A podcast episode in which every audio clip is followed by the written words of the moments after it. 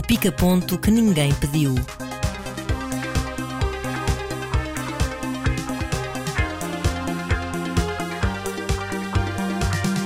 Neste pica-ponto temos Heróis do Mar, Nação Valente e Imortal, com alguma ironia à mistura, e os destaques da programação do Indie Lisboa, aí vão 20 edições. Começamos com o filme de Carlos Conceição, que é uma Nação Valente Imortal, Heróis do Mar. eh, O filme chama-se Nação Valente.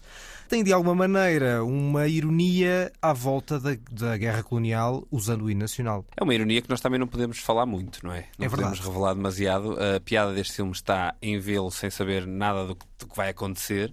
Eu é a primeira longa-metragem que vejo do Carlos Conceição, não conhecia o trabalho dele anterior. Já Achei agora só dizer, ele tem mais duas, uma, duas. O Fio de Baba Escarlata é uma média longa-metragem, não chega a uma hora, tem, anda ali na, naquela fronteira entre a média-metragem e a longa-metragem, e depois o Serpentário, que na verdade Uhum. era o filme anterior. Portanto, esta é a segunda barra terceira longa-metragem que o Carlos Conceição realiza. Este filme, pelo menos, fe- fez com que eu tivesse curiosidade em ver os, os outros trabalhos anteriores do, do Carlos Conceição. Não sei se tu viste Eu não vi, não vi, não vi. ah, algum deles. Pronto, eu também eu não vi, mas fiquei curioso para os ver, acima de tudo, por uma qualidade plástica muito curiosa, a forma como ele aborda a maioria das cenas com takes únicos e, e longos. Todas as cenas são encenadas dessa forma. Quer E nos mesmo- planos, acho que quer nos planos fixos, quer nos travelings, aquilo. Sim, sim, sim. eu o, fi- o filme tem uma- um dinamismo dentro de câmara muito, muito bem conseguido. Uhum. E este filme, pronto, lá está. Falar sobre o facto do filme, a dada altura, ter um, um momento em que se transforma, no fundo, já é, de certo modo, estragar um bocado a experiência da primeira vez que se vê o filme. Um, Eu acho que podemos de- deixar isto: é se vos parecer que algo não faz sentido a uma dada altura, É porque não faz mesmo, mas é, a minha opinião. é porque. Achas que não? Não. Ok, portanto, essa, essa é a tua ideia. Não, eu, eu percebo que tem alguma dificuldade em justificar, mas aquilo que durante uma dada altura me parece ser quase chocante que a coisa não faça sentido e não seja propriamente muito lógico. E depois, obviamente, a parte final eh, explica o que é que não fazia sentido antes.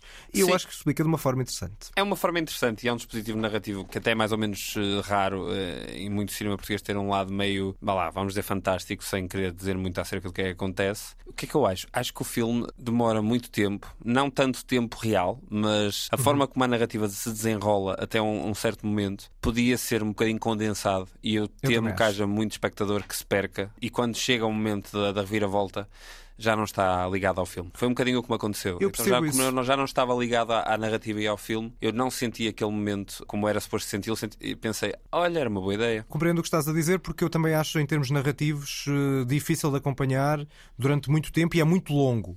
Eu acho que o que me continua a agarrar e, continu- e faz com que o clímax tenha efeito é essa plasticidade de câmara que tu falavas Sim. e também a fotografia, que eu acho Sim, muito acaba- interessante. acabam por estar ligadas. E, e isso é o lado do filme que é mais interessante, eu acho. O diretor de fotografia chama-se Vasco Viana. Tu já o viste, por exemplo, na- no filme do, do Filipe Melo. Já ouvi em várias coisas, mas acho que Viana é bastante conhecido. É, é verdade, mas também no Patrick do. do- e, era um, e é um dos fundadores da banda TV Rural. Por acaso, curiosamente, nesses filmes que eu vi, a fotografia também se destacava. Portanto, se calhar é um. é Sim, o Vasco Viana é um, é um diretor de fotografia muito, muito, muito competente. Eh, ele aqui está a trabalhar com película e trabalha muito, muito bem.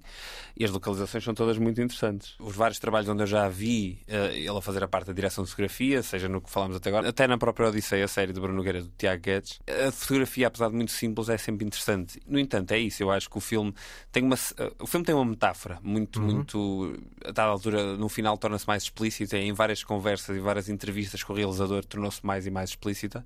Mas essa metáfora, não sei até que ponto é que é suficiente para sustentar uma narrativa tão comprida.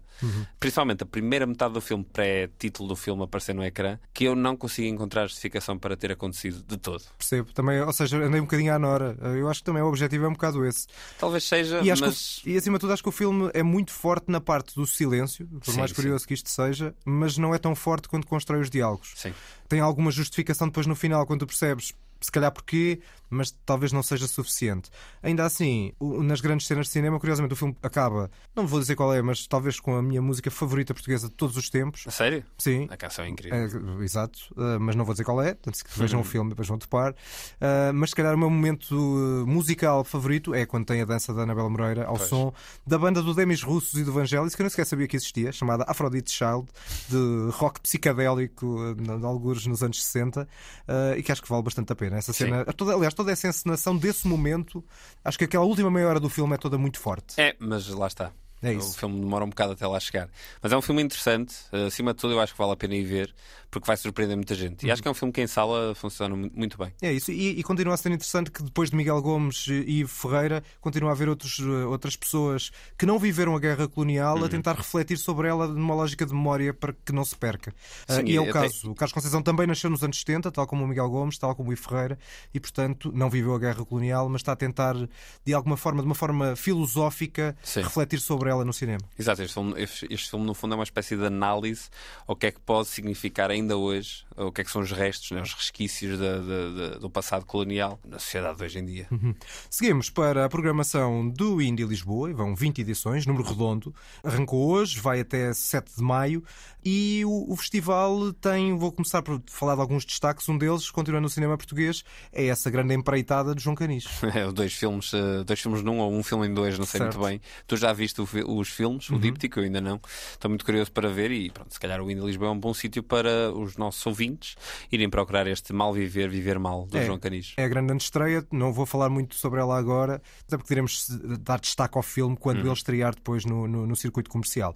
Outra das eh, destaques da programação é o Pearl do Ty West, que tu já viste, eh, já falaste dele aqui, quer gostei desse muito. filme, quer do X. Eu, entretanto, só vi o X e curiosamente tu achas o Pearl melhor do que o X, não é Sim, verdade? sim. E Acho o- que são filmes bastante diferentes, ou seja, a tua expectativa é que não seja ver uma espécie de sequela No- no caso é uma literal, caso é sim, uma mas prequela. que não seja uma sequela literal no mesmo estilo. Sim, sim. O X é um filme que emula uma certo, um certo tipo de filmes, seja filmes Massacre de terror Texas, dos não é? anos 70, o Massacre no Texas é obviamente uma referência, eh, filmes slasher mais baratos.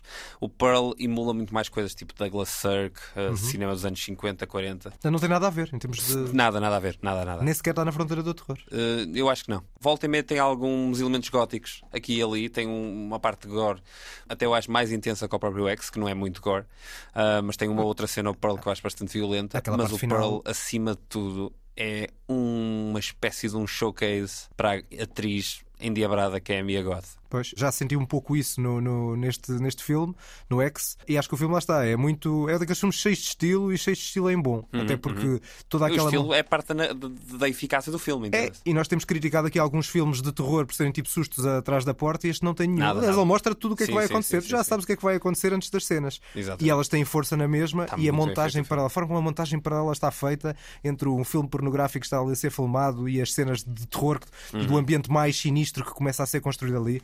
Foi talvez do, o filme de terror que gostei mais dos últimos pai, dois ou três anos. Sim, Portanto, o filme é muito bom. Belíssimo filme. Outros destaques: Rodeo de Lola Kivaron, foi premiado na competição paralela de Cannes 2022. O The Eternal Daughter de Joanna Hogg, com Tilda Swinton. O Santo Homer de Alice Diop, foi Leão de Prata em Veneza. E é sempre também um dos destaques, e muito público, costuma encher as salas, aqueles filmes que relacionam o cinema com a música. E neste caso temos filmes sobre os Scan, sobre King Crimson, Clan, Big Bands do Mali, a Tribe Called Quest ou Miúcha. Sempre uma grande variedade sonora de, de estilos, de países, de dimensões musicais que estão sempre presentes no indie, no indie music e também no cinema de uma forma geral. É uma grande panóplia de cinema independente que termina no dia 7 de maio. São as despedidas, voltamos na próxima semana com um episódio regular e também com outro filme nas fronteiras do terror. Nas fronteiras do terror, mas eh, eu gostei. Bom, não vamos deixar, vamos deixar isso para a semana. Vamos deixar isso para a semana. Exatamente. E, e a própria questão se está nas fronteiras do terror ou não Faz parte da discussão. faz parte da discussão. Até para a semana. Até para a semana.